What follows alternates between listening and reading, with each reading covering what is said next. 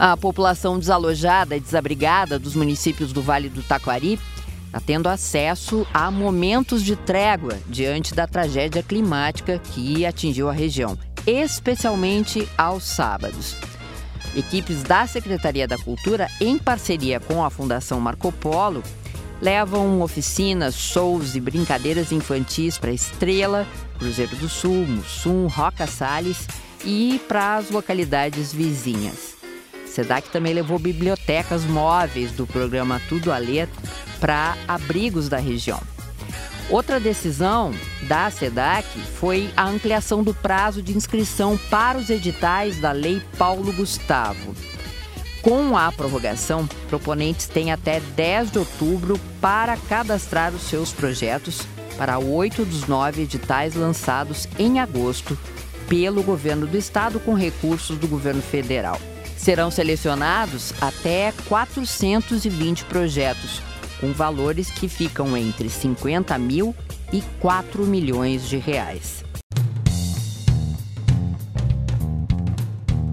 Tá aí o tema desse episódio do Diálogo RS Podcast, a Lei Paulo Gustavo como ferramenta crucial para a realização de projetos audiovisuais no Estado. E a gente fala também de outras leis de fomento e de quanto o governo, através da Secretaria da Cultura, vem investindo.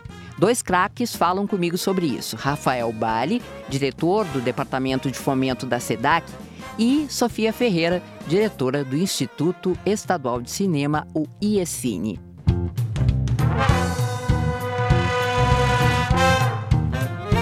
Gente, obrigada por vocês estarem aqui no nosso estúdio, na SECOM.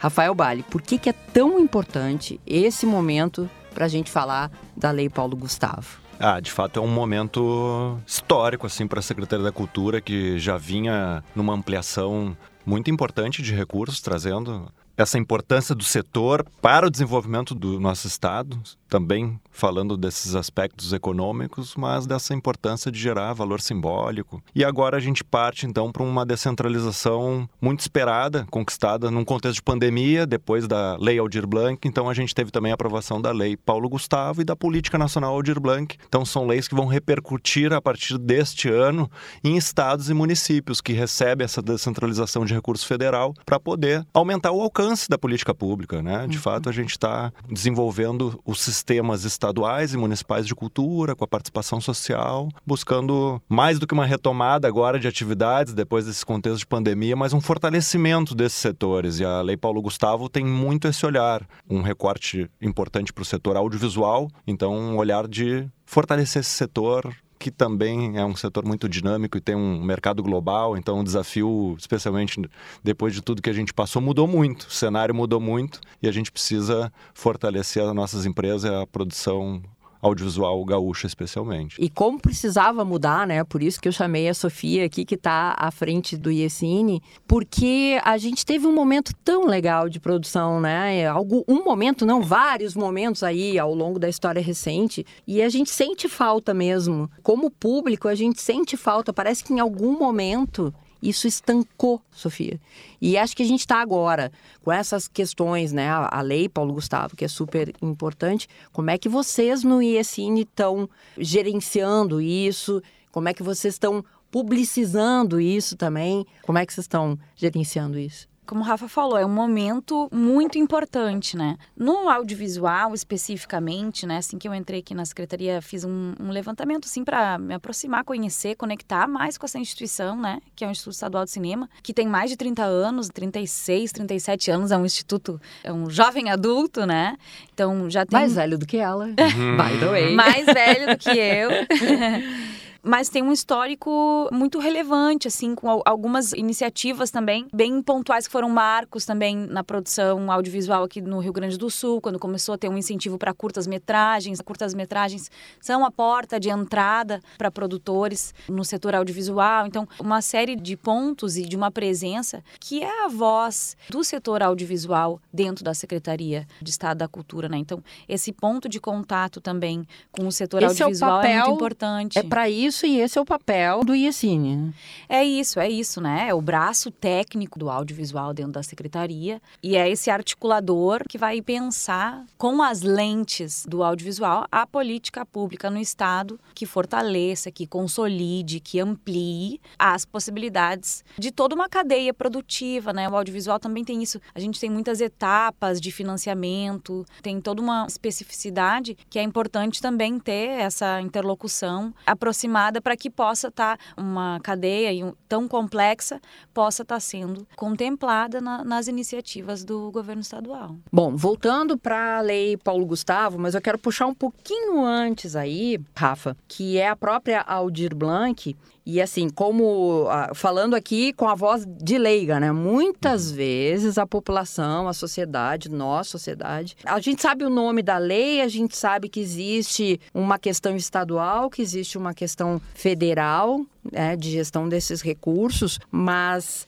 essa estrutura muitas vezes parece complexa para a gente. Então, agora está muito bacana de falar, porque tudo isso foi duplicado, né? A gente tem aí o investimento que o governo do estado está fazendo nesse, nesse setor, é realmente, aqui não é puxa-brasa para assado nenhum. Questão é fato, né? Uhum. É número, é matemática. Uhum. Então, assim, não sei se eu vou te pedir uma coisa muito impossível, né? Uhum. Mas nesse âmbito federal, assim, tu falou da Aldir Blanc, né? A Aldir Blanc, ela serve para quê?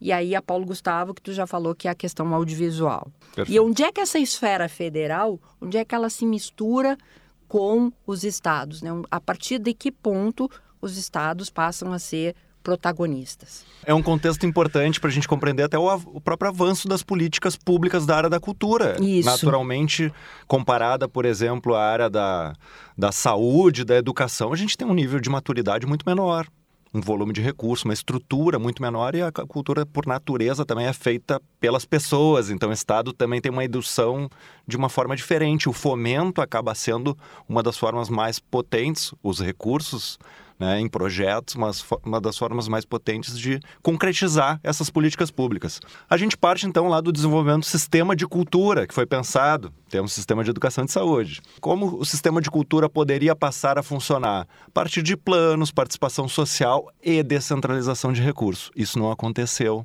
E passou a acontecer, então, por isso a importância também dessas leis emergenciais, em razão do contexto de pandemia. Claro. Então por... a dificuldade aumentou e a necessidade está mais Pela próxima. Pela urgência da situação, né? A questão Perfeito. era driblar a burocracia que se impunha até então, né? E o setor isso. se mobilizou. Então, nesses anos, de, nesse contexto de pandemia, o setor se mobilizou, demonstrou a sua importância, teve suas atividades paralisadas. Então, essas leis vieram né, e colaboraram para fortalecer os sistemas e para aumentar esse alcance do próprio Estado. O alcance aqui do Estado né, aumentou drasticamente. A gente, desde a criação da Lei de Incentivo à Cultura, esse é o mecanismo talvez mais conhecido, uhum. a Lei uhum. Rouanet, os incentivos fiscais. É... Desde a criação desse mecanismo em 96 até antes de 2019, a gente tinha 6 mil produtores, que a gente chama os proponentes de projetos. A gente dobrou esse número na pandemia em razão das ações de busca, de acesso a recursos, de necessidade do próprio setor. Né? A gente teve na execução da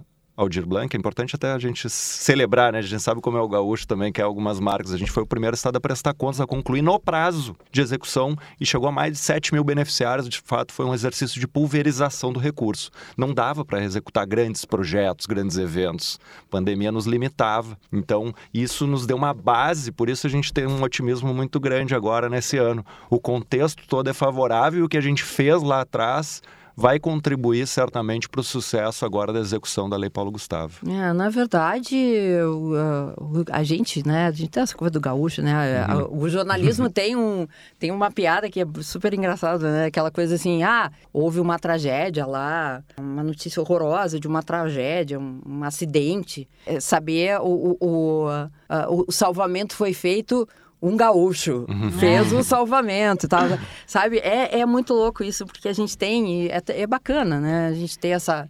E ter motivos para celebrar isso. Uhum. E o Rio Grande do Sul, realmente, nessas questões da, de, de, projetos, né, de gestão e tal, em vários setores. Eu tenho ouvido aqui várias vezes secretários e, e, e técnicos, né, como vocês, Rafa, como tu, é, falando isso, que o Rio Grande do Sul em termos de gestão no Brasil inteiro acaba sendo ponta, né? Isso é muito bacana.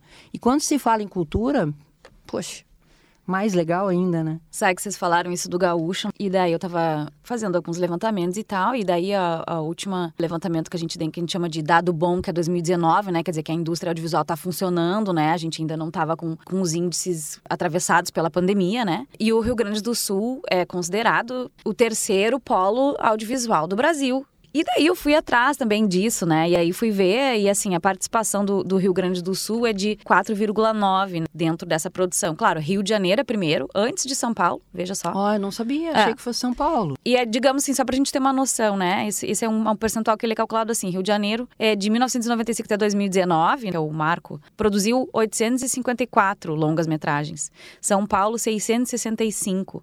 E o Rio Grande do Sul, 95. Né? Eu digo assim, a gente é o terceiro polo audiovisual brasileiro, porque a autoestima do gaúcho é maravilhosa. Mas tu vai. tu Mas, viu, a- claro. viu a cara que eu fiz aqui pra ti, né? Oi, 95. Bom, Opa, opa. Mas é claro, a gente também tem que fazer é, uma. claro. gua- guardadas as devidas proporções, né? Porque a gente está falando Super de uma guardadas. dimensão orçamentária de São Nossa. Paulo que ela é incomparável, né? Então. Com- em todos os setores. E, veja, 95 longas era de 1995 até 2019. Agora, só esse ano, nós estamos com mais de 20, 25 longas metragens. ah, só pela secretaria, né? Sem contar os que vêm, que o Rio Grande do Sul produz com recurso federal daí, né? Então, veja só, né? Isso já é um reflexo muito claro na nossa realidade de produção. Aí, falando na- nessas questões de prazo que a gente precisa falar, né, gente, que é super importante. Por que que teve essa prorrogação? Enfim, como é o que, que qual, é esse momento da Paulo Gustavo? Resgatem aí pra gente. Vamos lá, então a gente virou o ano então com a lei aprovada e foi um desafio, porque ela foi aprovada, depois teve veto, STF entrou e determinou. Nossa, foi quase uma batalha Foi, foi, aquilo, foi muito. gente, que horror. Depois da aprovação, ah, a olha, batalha onde seguiu. entra essa coisa ideológica, que coisa, né? É onde barra tudo, e aí é, um, é, é o retrabalho, né? É verdade. Mas enfim, tá Mas aí. enfim, viramos o ano com essa decisão. A lei deveria ser executada até o final de 2023. Então, o governo federal, né, ao longo desse início de ano, inclusive dos oito primeiros meses, foi só em agosto. Ah, e execução até o final de 23, Isso. ou seja, agora? Agora, Tá. final do ano. Então, ao longo de- do início do ano até agosto, o governo federal trabalhou na regulamentação. Então, foram dois decretos, duas instruções normativas e o recurso passou a ser disponibilizado para estados e municípios. Então, isso até. Esse tempo só para regulamentação, é isso? isso, isso até encurtou o tempo para estados e municípios executar, especialmente a Claro. parte mais importante que é o edital na rua, que é o momento que a gente está hoje. Esse é o momento dos agentes culturais, diante das regras dos editais, poderem elaborar seus projetos para concorrer aos recursos. Então a gente conseguiu, foi dia 23 de agosto, a última instrução normativa, dia 25. A gente já estava com os editais na rua. Então, preparamos para tentar largar o quanto antes para iniciar a fase de inscrição. A regra até colocava um mínimo de cinco dias de inscrição, o que é absurdamente pouquíssimo tempo para se articular Gente, e é pensar impossível. projetos da complexidade, especialmente do setor audiovisual. Não tem como. Então a gente já largou com 30 dias de inscrição, um dos maiores prazos de editais que a gente tem observado, considerando essa necessidade de pagar. A gente tem que pagar todos os projetos, repassar o recurso até o final do ano. Mas diante aí desse contexto de calamidade, esses eventos climáticos extremos, né, não nos restou outra possibilidade a não ser prorrogar e ajustar o nosso cronograma interno para apertar um, ainda mais a fase de seleção e contratação. Mas a gente precisava dessa condição, né, o Estado passando por tudo isso, que felizmente hoje, sol voltando, né, mas foi um, foi uma condição complicada que demandou muita atenção, muito esforço. Então, agora a gente, com mais tempo, até dia 10 de outubro, oito dos nove editais, espera ter um alcance ainda maior, uma possibilidade ainda maior dos agentes culturais participarem. Como é que são estabelecidos esses critérios? Eu chego lá, Sofia e Rafa, eu tenho um projeto bacana aqui que eu quero inscrever. O que, que é exigido desse realizador? No audiovisual, a Ou gente. como é feita a seleção do projeto? Claro, no audiovisual tem algumas coisas que a gente que vem da própria lei, né? Então, por exemplo, obras audiovisuais é, de um nível mais complexo, estou falando aqui de longas metragens, obras seriadas, é preciso que já seja uma produtora brasileira independente, né? Um CNPJ estabelecido. com CNPJ estabelecido, habilitado, né? A gente chama de, de KINAI, né? Então, assim, habilitado para com o KINAI 59, a gente chama assim, isso é, é Atividade basicamente econômica. A atividade econômica que a te... natureza do, do... Uhum. Da, Da, da, da tua atuação, tua né? Que te, te, Tá. te coloca na categoria de uma empresa que atua naquela na- no setor. na, na, naquela atividade específica, né? Então, isso sim, né? Claro, por exemplo, curtas-metragens, a gente flexibiliza para, por exemplo, microempreendedor individual, porque a gente entende que é a porta de entrada.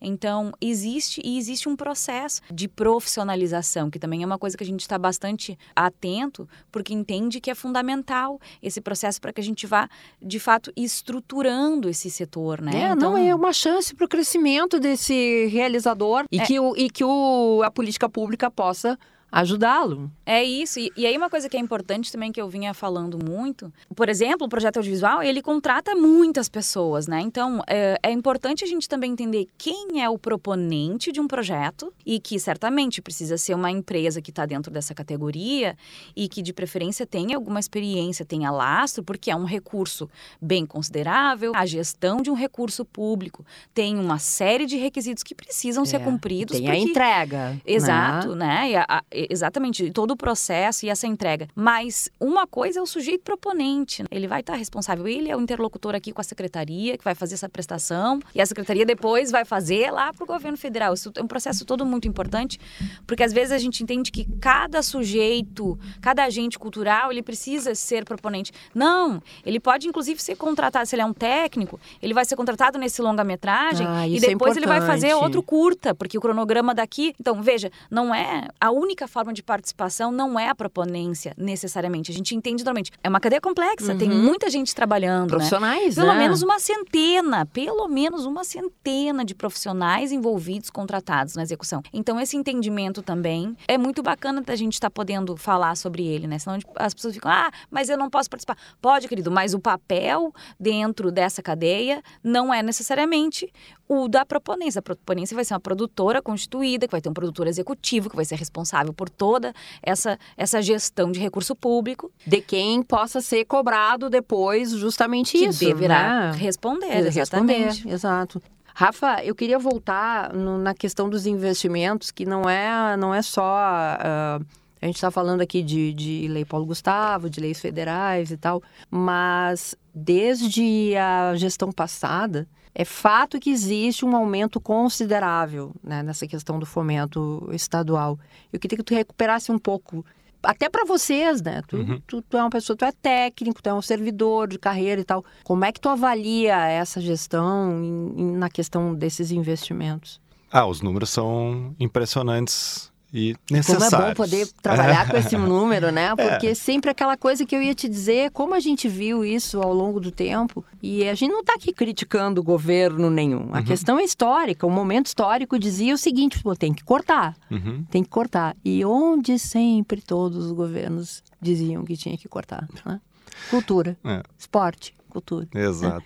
Então, poder, tu ter ferramenta para trabalhar, inclusive para ti deve ser maravilhoso, né? Ah, eu acho um desafio incrível. É. Mas a secretária coloca muito isso, né? Parte também, a, a, a gente vai para o número da, da- do aumento, mas a gente tem que pensar que também tem a atualização desse valor. Então, o valor que estava estacionado por muitos anos, ele vai perdendo né, essa dimensão dentro do nossa, no- nossa capacidade de produção do Estado.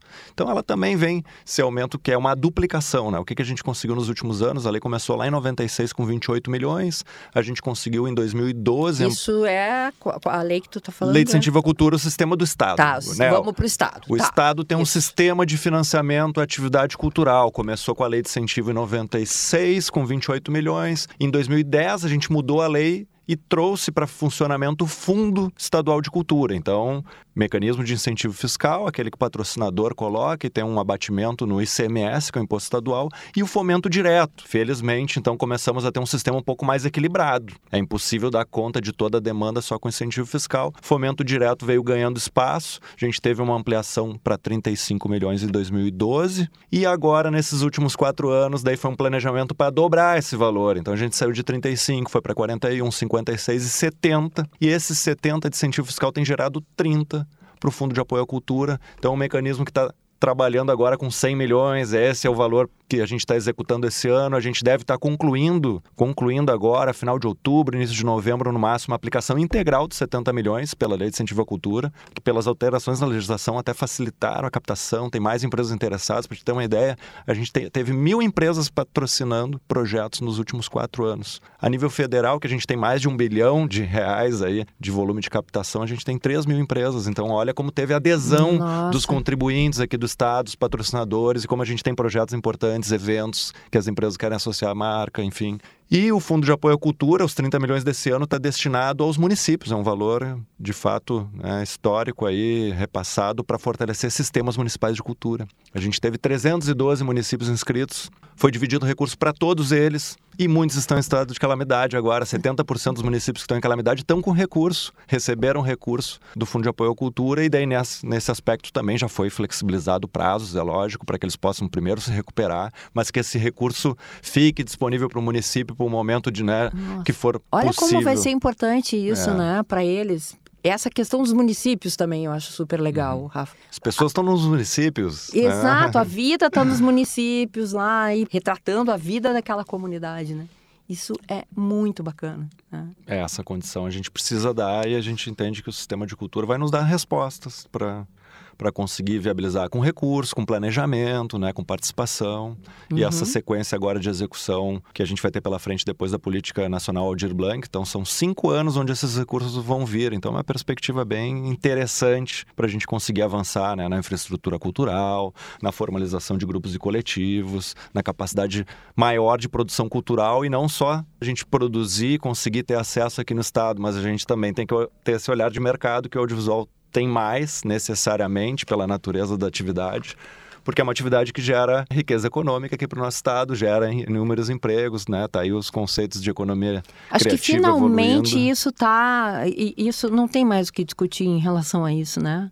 Tanto que se fala em economia criativa e tal, e é, o, o retorno social, econômico, etc., né? não, não tem mais como achar que cultura é apêndice de absolutamente nada, né? E a gente vai atribuindo funções que geram valor econômico, né? Então, Com por isso certeza. a gente vai passar pela comunicação, pela publicidade, pela arquitetura, por uma série de coisas que tem reflexo dessa atividade cultural, da riqueza do patrimônio cultural que a gente tem aqui no estado. Então, é um desafio amplo da cultura, mas ele é, também gera resultados né, em diversos outros hum. setores. Sofia, em relação ao IECIN, assim, vamos encaminhar para o final aqui, fazer, fazer o hum. tal do serviço. Qual é o momento que está em relação a esses projetos? A gente tem aí esse esse estiramento de prazo, de prazo, né? Então, como é que está o trabalho agora, nesse momento, e o que que tu pode agregar aí? Os nossos editais, a secretaria está com nove editais na rua. Desses nove, quatro são do audiovisual. Três deles estão com prazo até o dia 10 de outubro, né? Então, a gente, assim, a gente chama a atenção pessoal, fiquem atentos aos prazos, né? A gente já teve uma prorrogação, então, para se organizar. Daí, assim, algumas dicas que eu gosto de, nessas oportunidades, né? Não deixe para colocar na, o projeto no sistema na última hora, se organizem, né? Todo um, um, um processo, assim, para o pessoal não passar aquele sufoco. A gente já prorrogou, né, para ter um respiro. brasileiros, é, né? Questão cultural acontece Tudo para última hora. É, é para não passar sufoco. Então, leiam muitas vezes o edital, sabe? Esse exercício é bem importante, assim. A gente também tem canais abertos, né, de contato para tirar dúvida. O do IECIN é Instituto traço cinema arroba cedac.rs.gov.br né? Então, as questões referentes ali ao audiovisual a gente também está atendendo, assim como o e-mail do fomento, que é lpg sedac.rs.gov.br. Então, não hesitem, né, de compartilhar, mas também vale sempre aquela boa lida, relida, né? As instruções estão todas lá. Então, fazer esse, esse processo, assim, com calma, maturidade, assim, também vai certamente refletir na qualidade do projeto, numa concorrência muito bacana. Então, acho que esses são pontos bem importantes, assim, a gente estava com, com o banco de avaliadores aberto também, que é uma coisa bem, bem bacana da gente mencionar, né?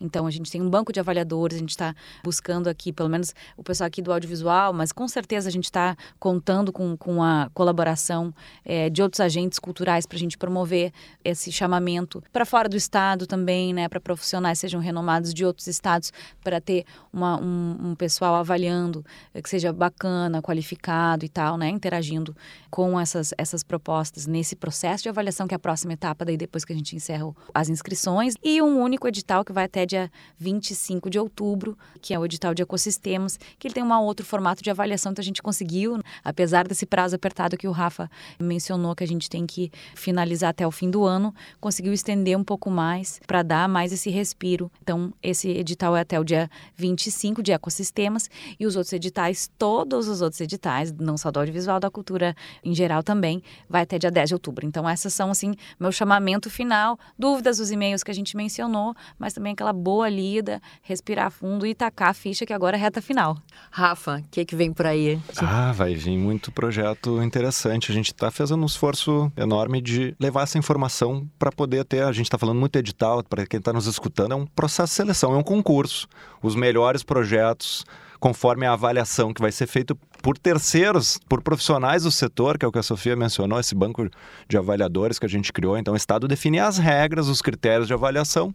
Especialistas vão ser contratados para pontuar projetos. Cada projeto sempre avaliado por quatro individualmente. A gente descarta a maior e a menor nota, faz uma média dessas duas. Então, o edital é para isso, para que a gente consiga chegar né, nesse melhor resultado dentro das regras que estão previstas. É importante trazer que a gente tem forte a questão das políticas afirmativas em todos os editais, como pontuação buscando protagonismo de diversos grupos sociais e também política de cotas, vagas asseguradas para pessoas negras e indígenas. Isso é linear em todos os editais. Uhum. Uh, nos editais, então, dos outros setores, a Sofia falou dos quatro da audiovisual, são 90 milhões ao total. Para os outros setores, qualquer manifestação, linguagem artística, 24 milhões, ao invés de criar um único processo de seleção, a gente abriu cinco porque são né, finalidades, digamos, distintas que se aplicam a qualquer manifestação cultural. Então, a gente tem um edital de pesquisa, registro e memória, outro de cultura e educação, um tema importante aqui, também uma das prioridades Super. do governo, uhum. como a cultura pode contribuir, colaborar com esse processo de ensino. O desafio é grande.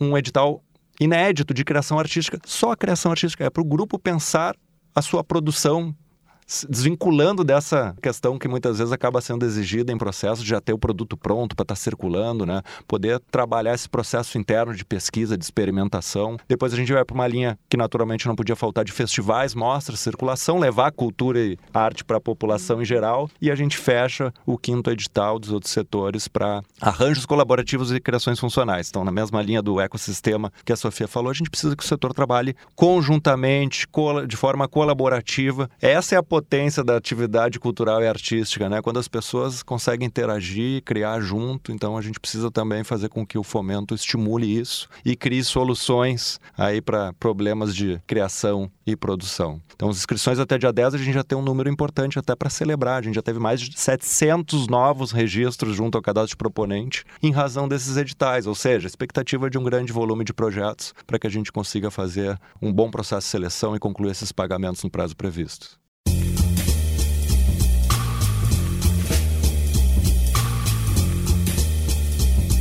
Diálogo RS fica por aqui. Lembrando que todos os nossos conteúdos estão disponíveis no YouTube do Governo do Estado e nas plataformas da Rádio Web e Spotify. Até o próximo.